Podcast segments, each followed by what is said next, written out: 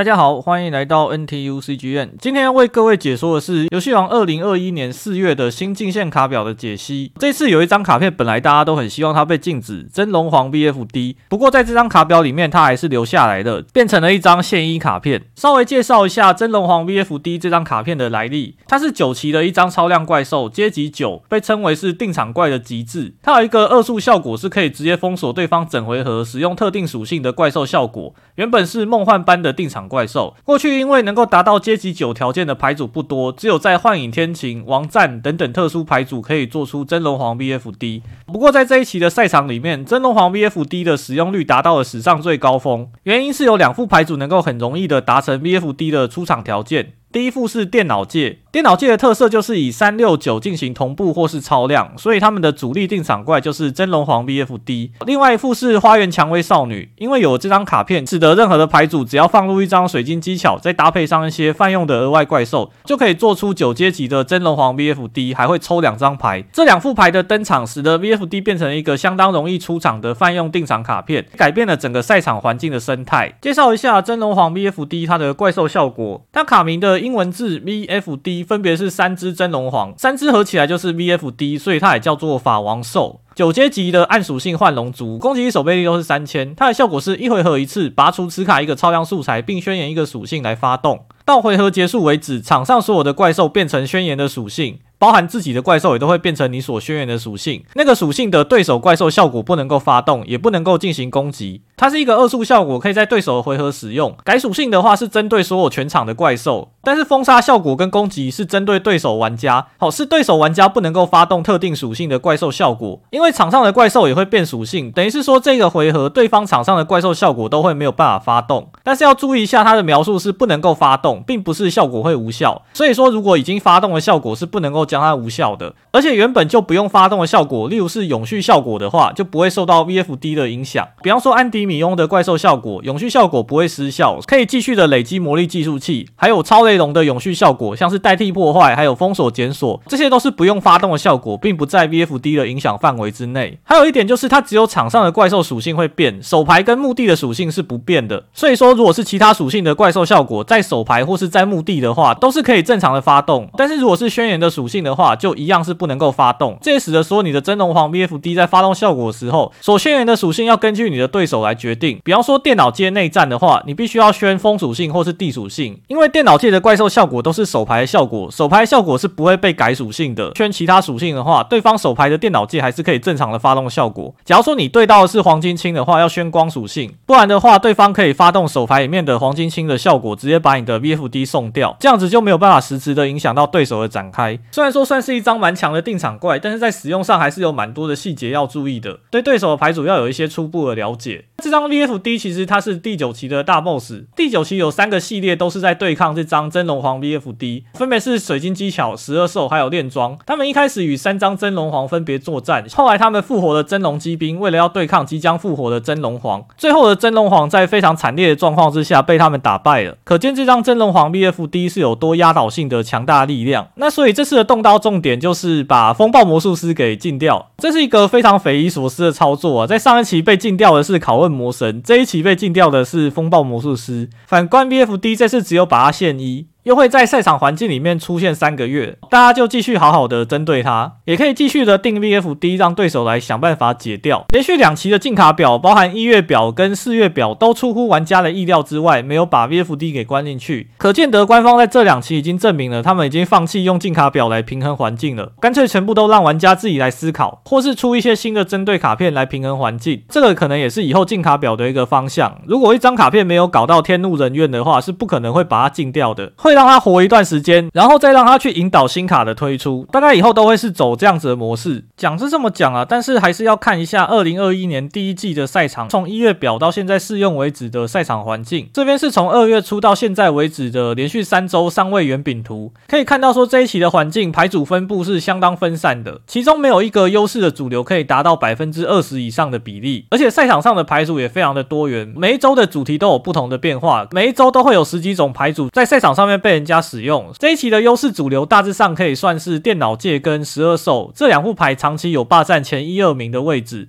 那其他的主流像是黄金国、龙辉桥、调皮小子、影一跟铁兽，都算是在赛场上相当强势的牌组。其他还有一些竞争的主题，像是龙女仆、幻影骑士团、马鱼者、雷龙、志明天晴、闪刀机、魔鷲、天球、红莲滑板跟安迪米翁，这些都是赛场上有可能会看到的牌组。其他还有一些少数的赛场主题，像是电子龙、召唤师或是伊格等等的牌组，在这个一月表的环境里面都可以拿出来竞赛。环境变化相当的快，而且新卡也持续的在推陈出新，相当多元，算是对玩家来说非常的友善，可以选择自己所喜欢的牌组去比赛。每一个主题之间的强弱分别没有那么的明显，不过相对的也是一个单卡涨价涨得很快的环境。常常有的时候，一个新想法出来，某一张的单卡价格就会翻个一点多倍。这个是这一期的特色，像是这张连马语者，从一张原本五十块，现在已经到了三百块，即将要突破四百块了。这次的四月竞卡表总共公布的新禁止卡总共有一张风暴魔术师，新的限制卡是真龙皇 VFD，其他都是放宽限制的。准限制卡总共有三张，伊恩骷髅小丑、防火强龙。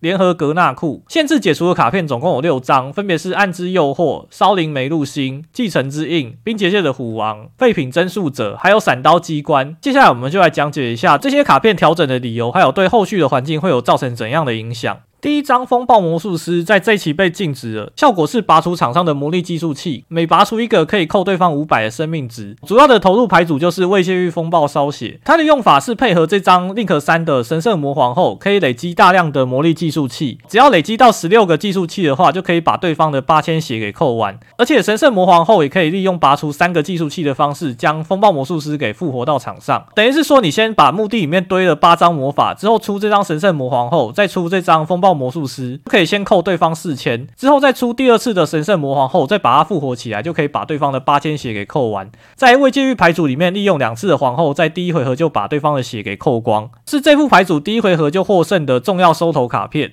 那他被禁的原因就是要压制风暴 FTK。在上一期的拷问魔神被禁止之后呢，这次再补他一刀，可能是官方真的很讨厌在第一回合能够获胜的牌组，所以在下一张禁卡表就把风暴魔术师给正式的禁止。影响到的牌组就是风暴烧血，在上一期禁了拷问魔神之后，防守坑的困难度就增加了。这一期几乎都没有风暴烧血的上位，更进一步的把风暴魔术师给禁掉，使得这副牌组也失去了第一回合收头的能力。造成的影响是，如果是以一般的未监狱作为牌组的运作组主题的话，会失去独特优势，变成一般的大量令可的定场牌组。那破解法就变得更多了。第一回合不会被扣血，就有多了很多解场的卡片，像是禁忌的一滴或是坏兽等等的破解方法，也可以用尼比鲁陨石等等的去干扰对方的运作。至于是以竹刀系统来作为牌组主轴的话，因为把魔法堆进墓地已经没有扣血的用途，所以已经不能够再当做牌组的主轴了。不过这次的禁卡表特别去把一张风暴魔术师给禁掉，感觉就是在上一期的一月表忘了把风暴魔术师给补进去。官方突然想到可以把风暴魔术师给禁掉，被禁之前其实就已经很少人拿来比赛了，之后可能就是更加的没有人打，估计以后风暴魔术师应该是不会再出来了。接下来是限制卡真龙皇 VFD，效果在前面的片段已经解释过了，这次从三张直接变成了一张。它是九阶级的强大定场怪兽，因为场上会有改属性，等同一整个回合不能够打牌。真龙皇 VFD 在电脑界的牌组资源中登场极为容易，而且还会在做招的过程之中补充电脑界的资源，等于是说你第一波的定场定完之后呢，你还有下一波的定场。这一期将真龙皇 VFD 给限一，平衡电脑界的强度，使得电脑界防陨石的条件变多，而且在 VFD 中了。PSY 之后呢，会没有第二波的续战资源。电脑界本家的电脑界门朱雀，它的重要性就比以前更大了。原本电脑界的防陨石条件是九龙，再加上自制瑞瑞跟零零三张取两张，做法就是先做第一张九星出来，让对方砸陨石，之后再用老老复活凑齐第二组九星的素材。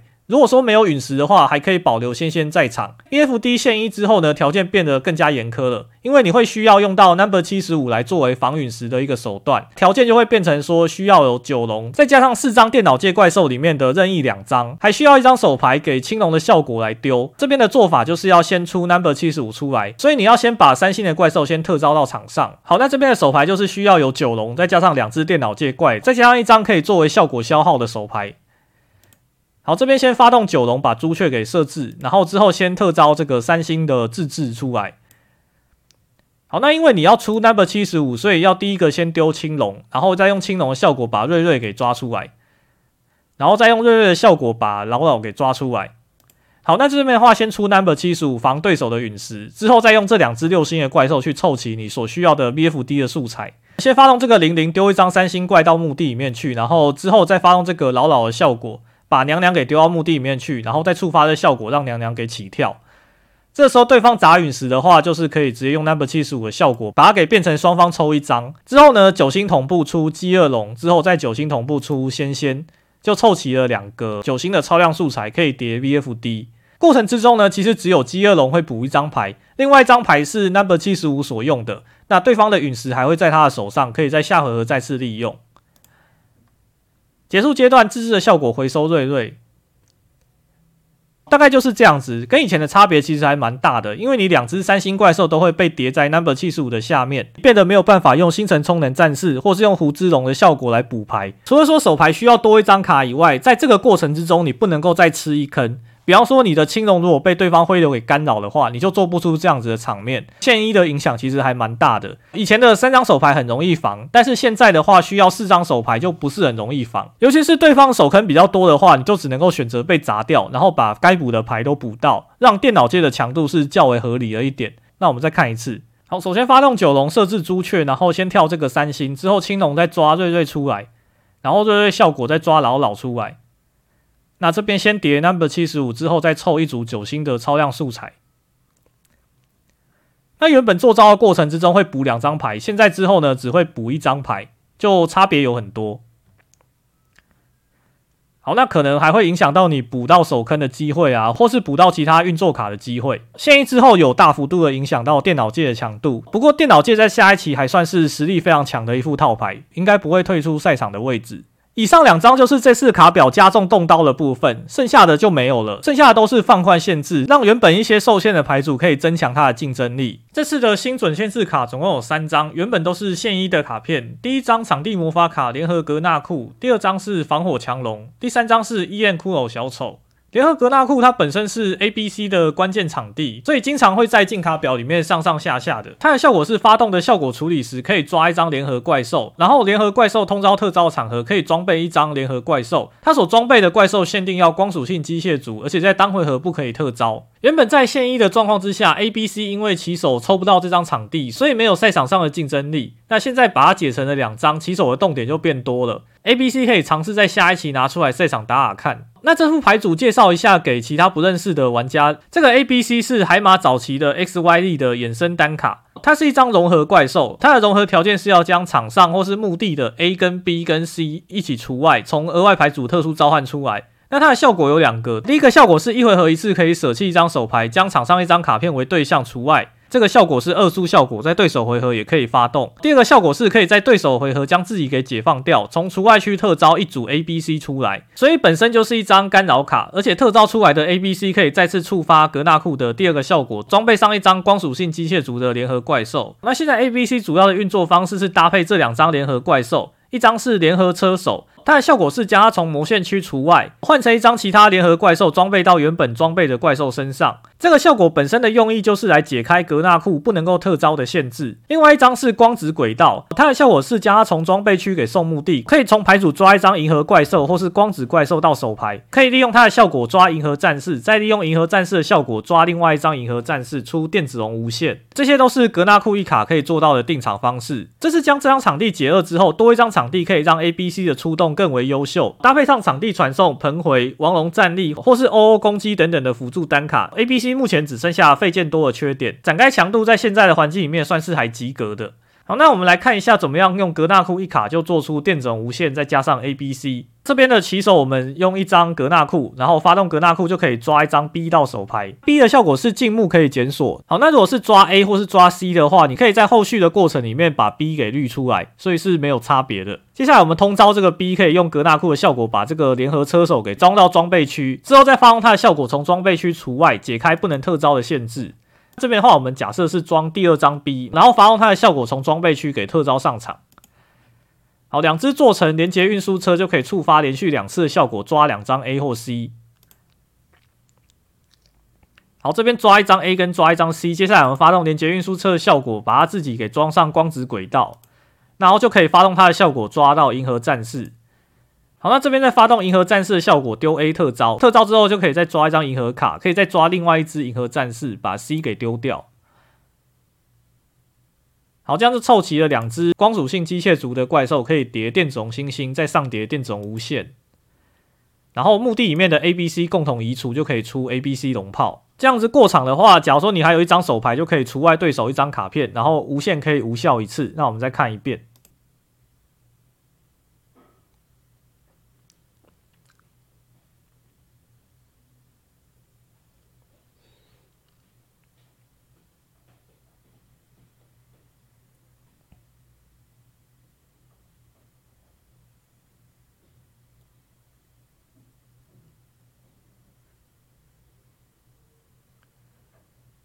所以下个回合这样 A、B、C 可以解体，你就可以再用这个格纳库的效果，场上就会有四张怪兽可以当做 link 素材，可以直接出连马鱼者回杀对手。另外一个展开方式是泛用的水晶技巧的展开方式，可以用 A、B、C 一卡做出 VFD，再加上抽两张牌。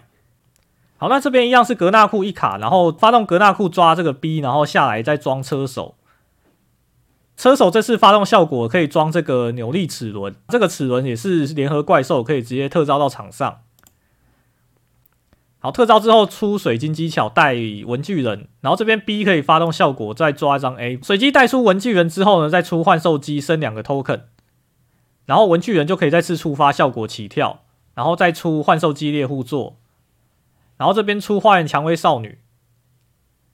然后再出胡之龙，然后出饥饿龙，可以连续抽两张。好，两个效果，一个是胡之龙的效果抽一，然后另外一个是饥饿龙的效果抽一。这个时候再发动蔷薇少女的目的效果，把胡之龙给复活起来。好，再出仙仙就凑齐了一组 VFD。这个基本上是泛用的老招了，现在格纳库一卡也可以做。好，那我们再看一次。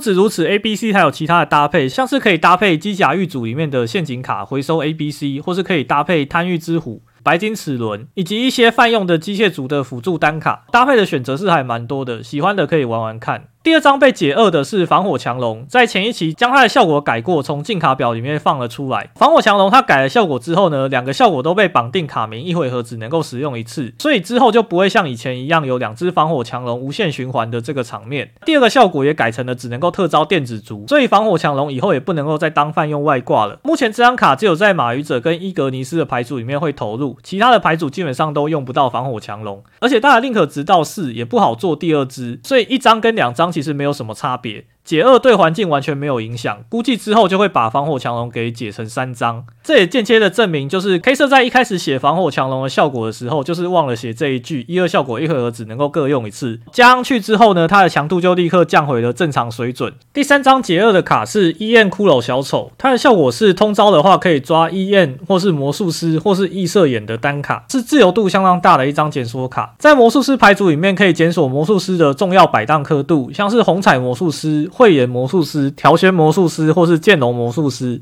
原本是现役卡片，没有办法检索，常会需要以 EN 零百四或是重炼装银金公主先滤出来，然后再抓到需要的刻度去进行魔术师的展开。过程之中会浪费掉摆荡召唤的机会，使得魔术师在前置作业上面吃坑的机会就不低。但是现在如果说增加一张的话，就可以有机会起手直接抽到，增加了魔术师的开局出动能力，而且零百四还可以多发动一次，去战力也有所提升。魔术师因为这张小。丑被解二，有稍微的强化到。不过魔术师本身还是一个摆荡主题，摆荡主题在这一期有它一定的极限。虽然说摆荡召唤本身有高度的展开力，还有高度的配合度，但是在资源较少的单体作战能力不佳，而且在资源被对方换光之后，不太容易再构筑起原本的场面。而且摆荡牌组在现在的卡池里面还有这些天敌，像是魔风的芳香、次元障壁、不醒的噩梦、王宫赐命等等，还有目前摆荡主题最怕的一张超量怪兽天庭号，是当期最常见的一张单卡。魔术师在下一期也不太可能恢复他们原本的霸权地位，大概就是一副赛场的主流，可以供大家选择这样子而已。最后是解除限制的部分，这次总共解除了六张卡片的限制。这六张卡片在下一期开始就可以直接放到三张，有其中几张还是特定牌组的关键卡片。第一张解除限制的卡是废品加速者，它是游星牌组的主力特招点，在四月改规则的时候遭到预防性的限一，之后再放宽成限二卡，发现还是没有很常用，之后就解三。这张卡拥有大量同步的潜力，它的效果是同步召唤成功的场合，可以从牌组里面特招不同等级的同步者到场上，最多可以特招。五只同步者，但是它有一个很严格的誓约，就是这个回合不管是发动前还是发动后，从额外牌组都只能够进行同步召唤，不能够做 link 或是超量。这张卡它在上期解二列入观察名单，不过它的效果本身一回合也只会使用一次，所以本期没有冲击环境就将它给解三，估计应该还是不会放到三张。一般来说，同步者的额外牌组都非常的挤，不会再有这个空间去放到三张。还有一个原因就是游星牌组是一一零五的重点商品，先把这张废品加速者放出来，让大家可以去买新产品来组牌。介绍一下一一零五之后的同步者，这次出的卡片几乎都是精英单卡，这几张怪兽的效果都还蛮强的。这张新的同步怪兽是十一星的救世流星龙。它的效果也是一样，可以无效对手的卡片效果。然后还有出了一张星辰同步者，这张同步者它是四星，特招成功的场合可以检索他们这个系列的永续魔法卡。这张永续魔法卡非常的好用，发动的效果处理时，可以在牌组最上方放一张一星的龙族怪兽，可以放这个新出的救世龙。同步召唤成功的时候，可以选择两个效果，第一个效果是可以抽一张牌，第二个效果是可以特招手牌一张协调怪。好，互相配合就可以利用这个永续魔法效果把它抽出来，特招到场上之后，可以再从牌组里面特招一张。一星的龙族怪兽，这些卡片加强的意义在于说，以后分身战士就可以稳定的检索了，不像以前的同步者必须要靠手抽才抽得到分身战士，同步者的费件也可以减少，就不需要放一些其他没有附带效果的四星同步者。这次的强化算是还蛮有感的。那我们来介绍一下有一一零五之后的同步者要怎么样做招。首先，我们开局的条件需要废品整流式，再加一张协调怪，还有一张代驾用的手牌。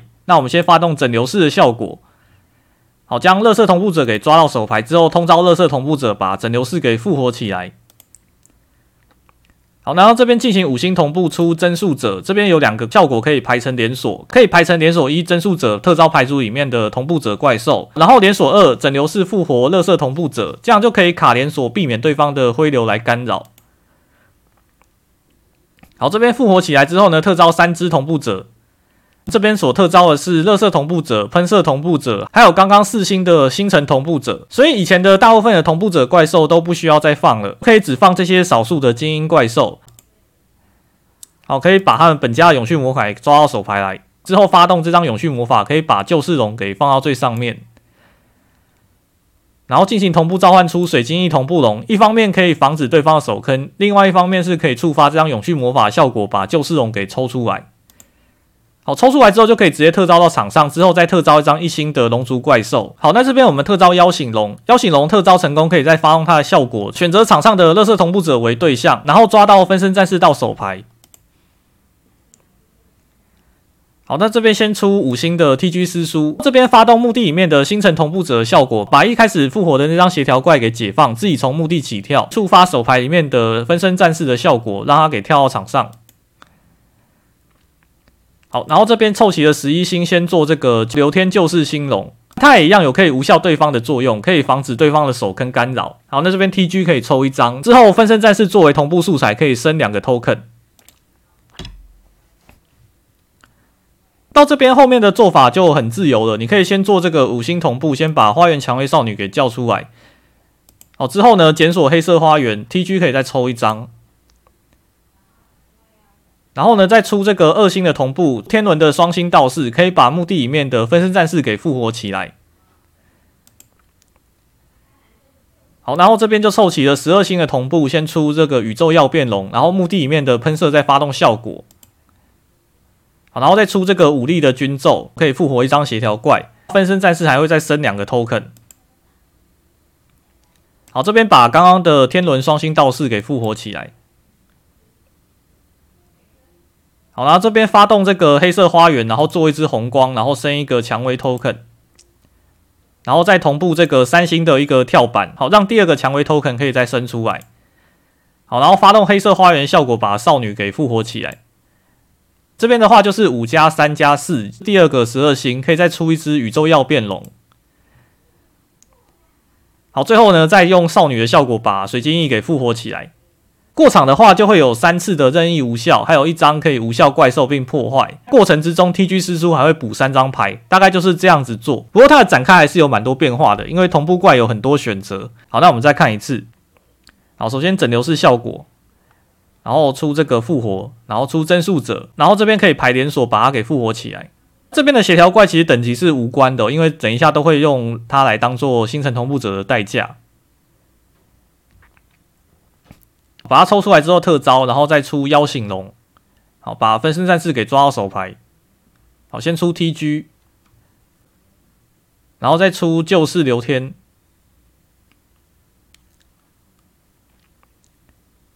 好，再出一个少女。好，再出这个天轮，可以复活分身战士。然后再出武力军咒。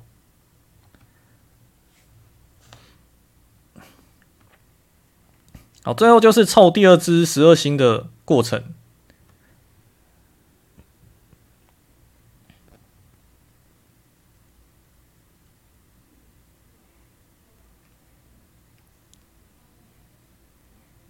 好，那如果说你不想要被誓约绑住的话，就不一定要放新卡。现在这个同步者其实也有很多卡片可以用，条绿啊，跟这个整流式都可以检索乐色同步者。分身战士本来就是可以放三张，还可以用增援抓到手牌，所以也不一定说要靠新卡来做出来。你凑齐这两只之后呢，你就可以做很多的展开。好，你可以做出一般的水晶机巧带文具人出来做招，可以用到的同步怪像是红光宣告者或是武力的军咒都是不错的选择。估计这副牌在下一期应该也是可以打，大家可以尝试看看。再来是冰结界虎王跟继承之印，这个也是在上一期被解二观察的组合。以前的话是用虎王的效果来回手继承之印，然后反复的利用他们的复活效果，常会用来搭配一个无限回圈的牌组，叫做虎王地灵神。不过经过冰结界狱主的复刻之后，虎王已经改了效果了，这两张卡片就从限二的名单直接开放，变成了可以放三张的一般卡片。再是魔法卡暗之诱惑，这张卡的效果是从牌组抽两张牌之后除外一张手牌里面的暗属性怪兽，如果没有的话，手牌会全部送到墓地。这张卡原本是所有的暗属性牌组都可以使用，在现在的环境里面，它可以抽二又除外一张，尤其是搭配雷龙，可以让他们触发暗属性雷龙怪兽的效果。因为它是早期的卡片，也没有次数的限制。如果说重复抽到了复数张的话，也可以连续的使用暗之诱惑。这一次解除的限制变成了可以放三张，提升雷龙的竞争力。只要搭配到雷电龙或是雷兽龙的话，就可以触发他们的效果。抽两张并除外雷兽龙，就可以从牌组里面特殊召唤雷电龙到场上。如果是除外雷电龙的话，就可以直接抓雷鸟龙，然后用雷鸟龙的效果直接特招雷电龙，这样子会让你的超雷龙非常的好做。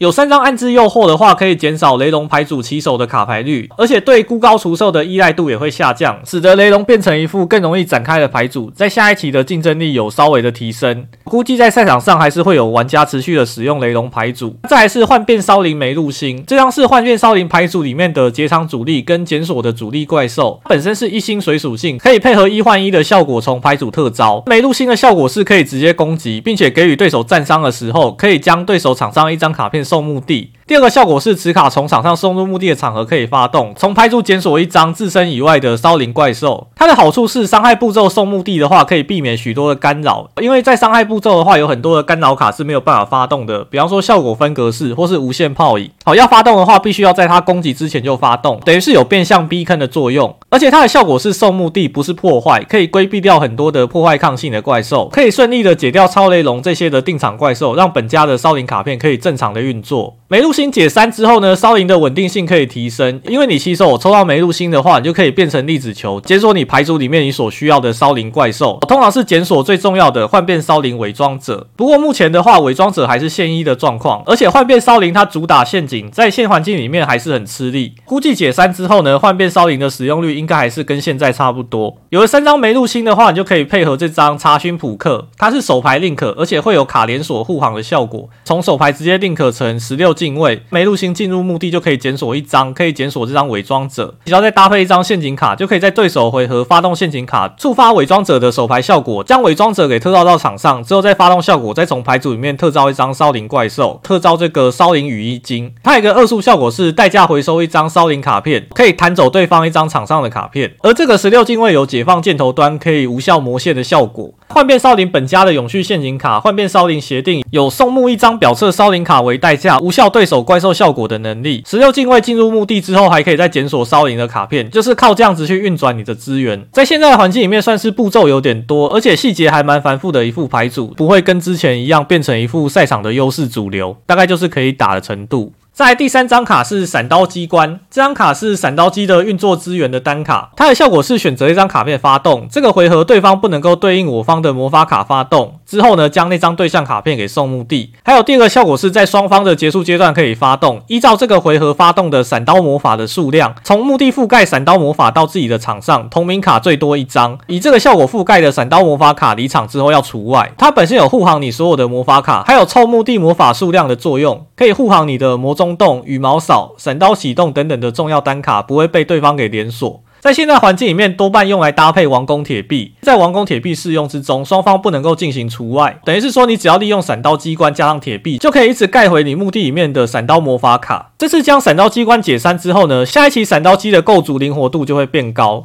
比方说，你可以放多一点场地，或是放多一点的强御儿贪欲之壶，就不用怕机关被除外掉。而且在防守坑上面也有一定的作用，比较不会怕因为机关被针对而失去闪刀机本身的优势。这样闪刀机关有很多的用途，你可以搭配闪刀。机的零一或是闪刀空域来使用，因为它是先试用效果才将对象卡片给送墓地，连锁零一的二效果，当它变成一张 link 怪的话，闪刀机关就等于是免费的试用。那如果说是点闪刀空域的话，可以从牌组里面特招闪刀怪兽。另外一个配合就是配合水闪刀。水闪刀跟闪刀机关的两个效果都是在结束阶段，你可以自己决定先后顺序。比方说，你希望你场上有爪子的话，你就可以先发动水闪刀的效果，抓一张爪子，之后从手牌发动你抓到的爪子，利用机关的效果把墓地里面的爪子给盖回来。尤其是配合速攻魔法，在双方的回合都可以使用。当然，也可以盖闪刀启动或是黄蜂炮等等的卡片。再就是最强的是搭配王宫铁壁，可以变成一个永动机。机关解三的话，其实闪刀机还强化蛮多的。总而言之，这次的进卡表还是限制的少，放宽的多，环境的影响应该还是不会很大，大家可以继续的使用现在手上所熟悉的牌组。这次的重刀牌组有风暴烧跟电脑界，本次的进卡表最大赢家就是十二兽。这次的卡表并没有天庭号在里面。这次卡表的预期变化是电脑界会稍微的削弱，幻变烧灵、闪刀机、雷龙跟魔术师会微幅的增强，不过并不会到现在的优势主流的位置。其他的牌组基本上是不变，十二兽的优势会持续下去。接下来我们讲一下二零二一年四月表的环境展望，主要就是来评估一下下一期应该要打什么。这边纯属个人的意见跟赛场统计观察，胜负的因素实在太多了，牌组的因素并不是全部，仅供方便新手入坑来参考。这三次的进线卡表目前都没有对环境造成很大影响。比起进线卡表来说，官方出的新卡还更容易的改变环境。不过这次的进线卡表还是很明显的把电脑界给拉了下来，也因为电脑界的减少，大家的牌组结构会有一些特别的变化，像是手坑的结构会因为电脑界少了，校分炮影会重新回到大家的。牌组当中，原本为了要应对 VFD 硬放 PSY 的那些构筑，现在都会选择比较实用的手坑，尤其是无限炮影在先后攻对十二兽都非常的好用，可以解掉对手的未来龙皇或是天庭号。另外还有就是巫夫的投入率应该也会提高，因为现在在日本的环境里面，铁兽战线非常的多，关键单卡铁兽的抗战可以用巫夫的效果将它无效，避免对方直接制造大量的资源出来。而且现在少了 VFD 之后呢，环境节奏也会有所改变，玩家不用再求一回合之内就分。出胜负，双方互相攻防的次数会增加。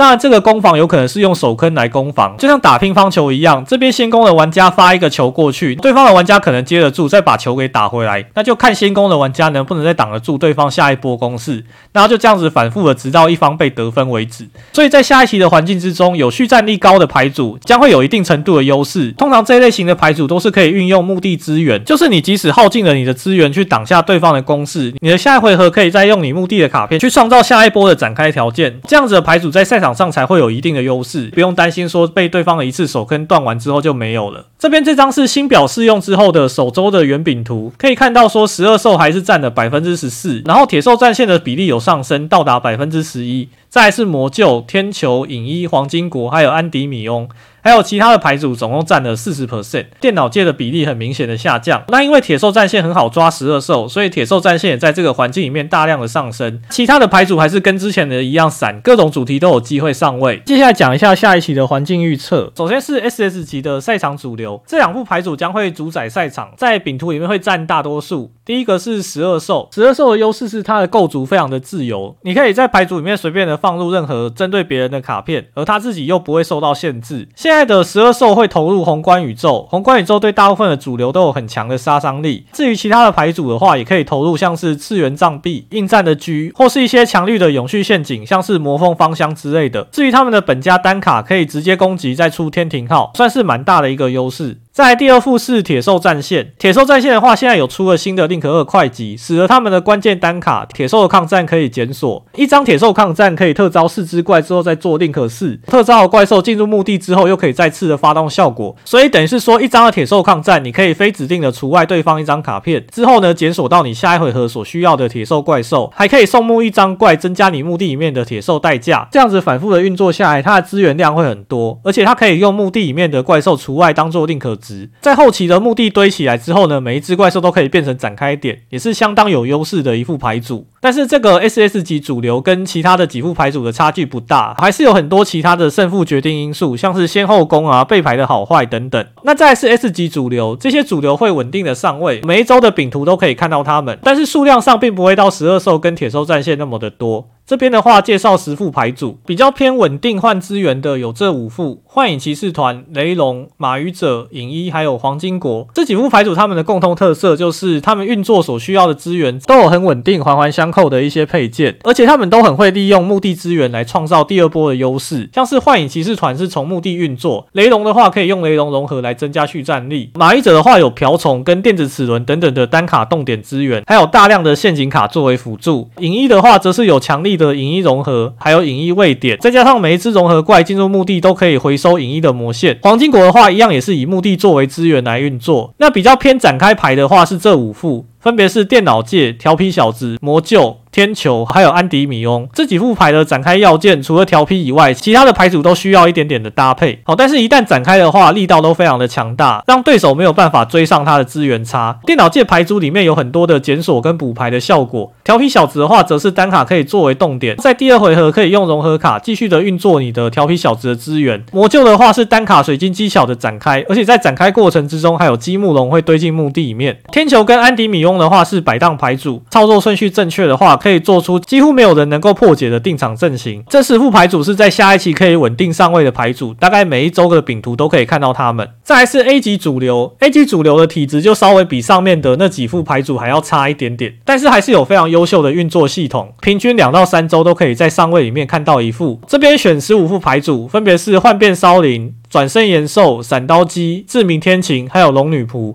接下来是魔术师、史白罗、炼狱机、英雄，还有龙令可，这些也都是在赛场上有一定强度的主题。再还有电子龙、恐龙、机械骑士、龙灰巧，还有彼岸。在下一期预计还是会常常看到他们出现在上位图里面。总结来说，这次的环境变化其实不大，电脑界以外，其他没有太多需要调整的地方。所以在玩家策略上，还是打自己最熟的牌是最有利的。因为每一副牌的细节都非常的多，所以你在比赛的时候，还是选择自己最熟悉的牌组，最不容易打错。其他还有。很多没有讲到的主题，如果说你能在每一周的饼图整理里面有找到范例的话，喜欢的都可以试试看。那下一个新产品的强化重点，其中 DBAG 的三副里面有赛场实力的是这副冥界，同样也是运用墓地反复的运作资源的一副牌组。一一零五的重点则是刚刚有介绍过的同步者。那我们期待下一期他们在赛场里面的表现。那么这张进线卡表就讲解到这边了。这一期的 VFD 限制一张，所以入坑体验应该会比较好一点。现在的游戏王环境非常的多元，一定可以找到你自己喜欢的有特色的牌组。四月表的第一场大赛是四月三号的台大杯第二十四届的比赛。活动简章的话，可以上我们的粉丝专业来查看。记得要线上报名，欢迎大家来玩。今天的讲解就大概到这边了。如果你觉得不错的话，可以帮我们按一下订阅，打开小铃铛，并且按赞追踪我们的。粉丝专业，而且善用社团的部落格 NTUCGM 找到你所需要的资料。现在游戏王入坑的玩家是越来越多了，常常会有接到问题说什么什么主题可不可以打？希望大家互互相体谅一下，因为实在是太多人重复问这样子的问题了。基本上只要卡片没有被禁止的话，每一副牌组都可以打。好，那如果说你是想要问这副牌组的强度如何，在现在环境有没有优势的话，你可以看我们每一周网站所放的圆饼图。只要你所想知道的那个主题有出现在上面的话，那就是有一定的强度；